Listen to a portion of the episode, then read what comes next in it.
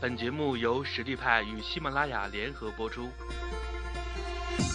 实力派，移动职业技能教育平台，为您提供完整的岗位知识体系与碎片化技能课程，随时随地的解决您工作中的实际问题。微信搜索“实力派”服务号，参与更多的职场直播课程，与老师实时互动答疑。呃，其实呢，财务自由是有两种啊，百分之九十九的人都会认为说，财务自由就是说我一定要一个月挣多少多少的工资，或者说我有其他的副产业，我要赚到多少钱，几万、几十万，或者说是有什么 GDP 啊、CPI 啊等等等等，最后实现说财务自由。啊，其实呢，财务自由还有一种观念，就是说我能够保证说我的。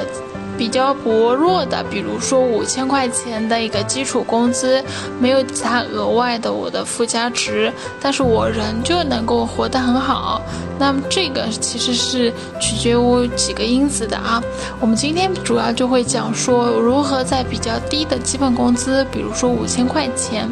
当然，我们不是说，呃，五千块钱很低，而是说你相对于说你想要实现财务自由，一个月收入几万块钱啊，几十万块钱以之下的情况下，五千其实是很低的，你不用再自己找第二份。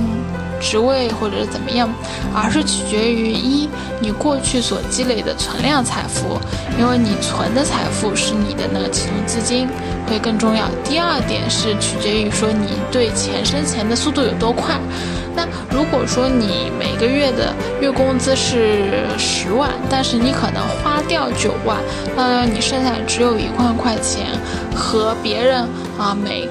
你月月收入只有一万五，但是他只会花掉五千块钱，或者说是，啊，你可能这一万块钱剩下的你不会做任何投资，但其他人会拿着五千到一万块钱去做投资，那么他的月收入纵观投资之后，可能一万升两万，两万升五万这样子一个情况，会讲说钱生钱的速度有多快。第三点是咱们对物质的欲望有多大，其实更准确的是说对理想生活状态的预期，以及这样生活状态需要你每年每个月花费多少。那这其实这就是咱们说的财务资源需求曲线了。那我们今天来谈一谈说，如果我一个月只挣五千块钱的话，如何理财或者如何去钱生钱，能够去实现自己的财务自由啊？呃，之前大家应该能够看到过一则新闻报道，是台湾的台湾女孩曾婉玲和她的美国老公出生于普通的家庭。过去他们和大多数人一样，认真读完大学，找一份工作，有多余的钱就存起来，等待每年假期，然后回到工作岗位继续奋斗。然后，嗯，想买点什么小东西就买买买，大家电呢也支持不起。那么一二年的十月份呢，这一位姑娘和她的那个老公达到了财务自由的目标，提前退休了，然后而且还完成了自己行走天地宽在自在的背包客。可是我们可以讲一下，说依靠什么来生活呢？因为呢铺天盖地都是这样子行走背包客嘛，但其实他们很苦。那这一对夫妻是如何实现自己的财务自由，并且不那么苦的呢？啊，那。我们这边会讲三个提醒或者三个前提。第一个是说要测算一下这个美好的可能呈现在我面前，我大概花多少时间、多少的精力、多少的忍耐力或者坚持力去做这件事情，是自己一定要先了解到的。那么。我会再讲三个前提，第一个前提是你能挣，因为工资其实对于大多数人来说都是最主要的收入来源，可能现在的收入不高。勉勉强强达到平均实用收入水平已经很不错了，但你要想到说我们啊，少说有要工作二十年的长跑过程中，如何去保持收入的持续增长是非常可观的。你不能说啊，我们的工资或者物价越涨越高，然后你挣钱的这个水平一直维稳啊，这个就有点尴尬了。那另外一方面呢，就是说这个能挣也是收入有一个自然增长的过程，因为社会的薪酬水平在不断提升，我们年轻人逐步在职场是如鱼得水了，收入不断上新阶了。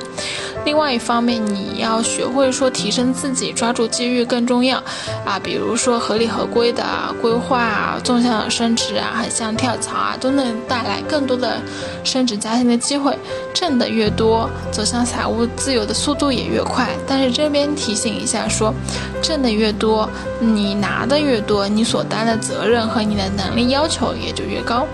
所以需要大家说。我可以提前实现财务自由，或者说给自己规划，但切记一定要给自己的自我提升和做一个积累。第二个前提咱们讲过能挣了，现在是能存啊。比如说你一一个月挣十万，我再花掉了十万或者十一万，月光族的话，就实现财务自由肯定是空谈了。因为财务自由的前提是你能够用的一笔启动资金给自己带来被动的收益资产。呃，存下的钱是你的。如果说是直接花掉的话，嗯，那就比较尴尬了。除非说你花的是买什么金银首饰，然后之后过个几十年你才卖掉。那么我们在消费方面呢，记住是一定要理性规划、节制消费，才能攒下后续投资的资本。那么成功的节制消费，不仅是需要有足足够的智慧，也需要有超强的毅力，要持之以恒，不能前途。半途而废。那第三个前提我们讲过了啊，能存能挣，还要会投资。那么在我们之前的一些测量页页表里面可以达到的是说，呃，每年有百分之十左右的平均收益率。你如果能达到这个，你就能实现预期的目标。也许会觉得说百分之十算什么呀？但是长期的、稳定的、持续的增长。才是对我们资产增值非常可观的一个点，而且你要知道，就是如果你的增长不是特别快的话，这样的一个低风险的产品，其实是一降低门槛，你不精通于投资也可以得到合适的产品；第二个，你不会受到太高的风险，一下子啊血本无归，回到解放前。那么我们讲了会投、能存、能挣这三个前提，再加上合理的规划、严格的执行，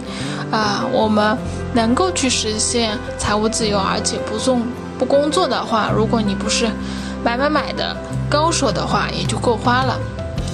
那么另外几点是我们如果要理财，必须要先明白底下的几点。第一个。投资理财的观念要改变，不是有钱人的专利，不能因为自己没有大钱就放弃理财。你可以从小开始做起。第二个，理财是重在规划的，不要让说啊，我等到有了钱，然后再积起来，再怎么怎么样，不要去这样做，误了你的前程。第三点是，没有人是天生的理财高手，大多数人的经验都是来源于学习和积累的，没有那么多人像巴菲特一样，我张嘴就来。啊，甚至你都不知道巴菲特自己暗中花了多少精力，不是吗？第四点，不要梦想一朝致富，脚踏实地，稳步前行，有一个比较平稳的或者逐渐有一点小升高的啊，这样子一个利润率就会更好了。那么理财其实不能盲目，因为如果说你一味的理财的话，财自然不会理你。理财的基本其实就是说要学一点知识，了解一些信息。那了解它的基准、简单的运作原理之后啊，知道它是如何去实现收益的，那会对你自己的一个投资，包括说别人去帮你去投资，都是一个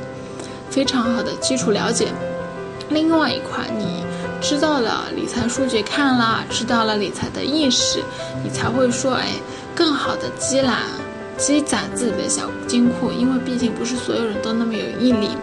最后呢，是多看新闻，特别是民生新闻啊、财经新闻，因为啊，大多数的理理财投资的信息都是包含在这一些消息里面的。最后我们会讲一下，呃，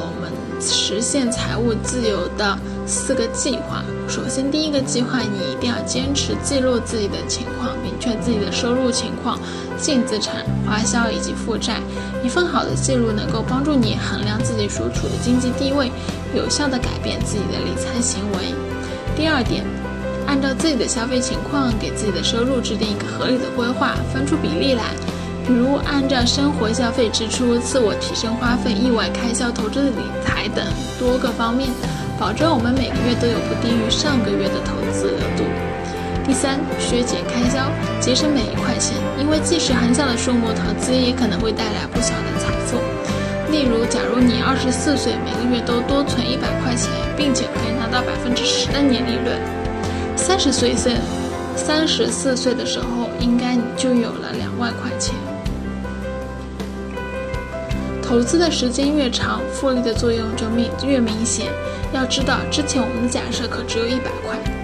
第四点。对于使用信用卡的来人来说啊，自己曾经也是买买买的一族。其实一定要杜绝的就是信用卡的盲目透支行为，因为信用卡的实际消费总额是不宜超过收入工资的四分之一的。盲目透支的话，嗯，你知道的，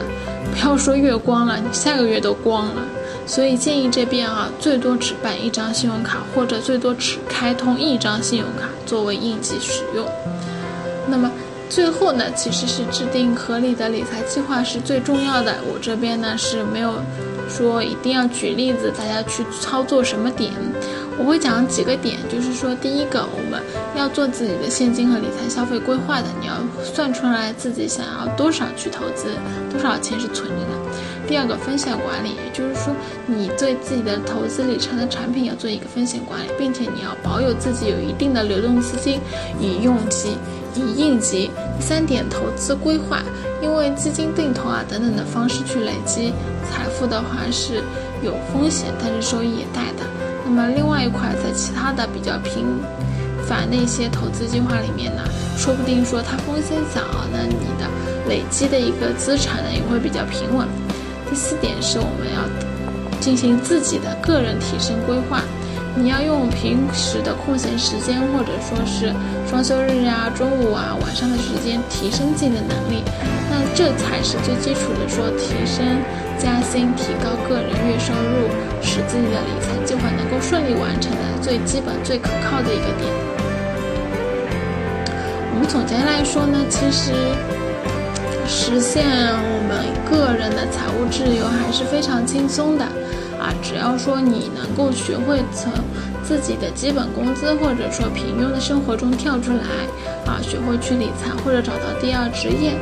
那么要坚持己见去做一件事，不要一朝一夕的去做完，啊，急急忙忙去做完。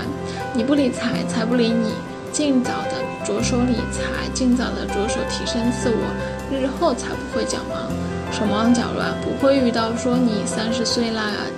才刚刚结婚，结婚的时候需要各种聘礼，然后要养宝宝，要买房买车，你所有的一切准备都没有做，那就尴尬了。其实这一块对自己的未来也是有十分的好处的。那这边的观点呢，仅供参考啊，不构成我们最终的投资理财的建议。几个点大家可以稍稍听听，如果说适合自己用的，那可以试试看。那么我建议是从小着手，从自己更拿手的地方去着手。最后，如果说你有其他的实现财务自由的方式方法，也欢迎大家在下方的一个评论区进行一个评论。那实力派小助手也会跟大家进行一个互动。微信搜索“实力派”服务号，参与更多的职场直播课程，与老师实时互动答疑。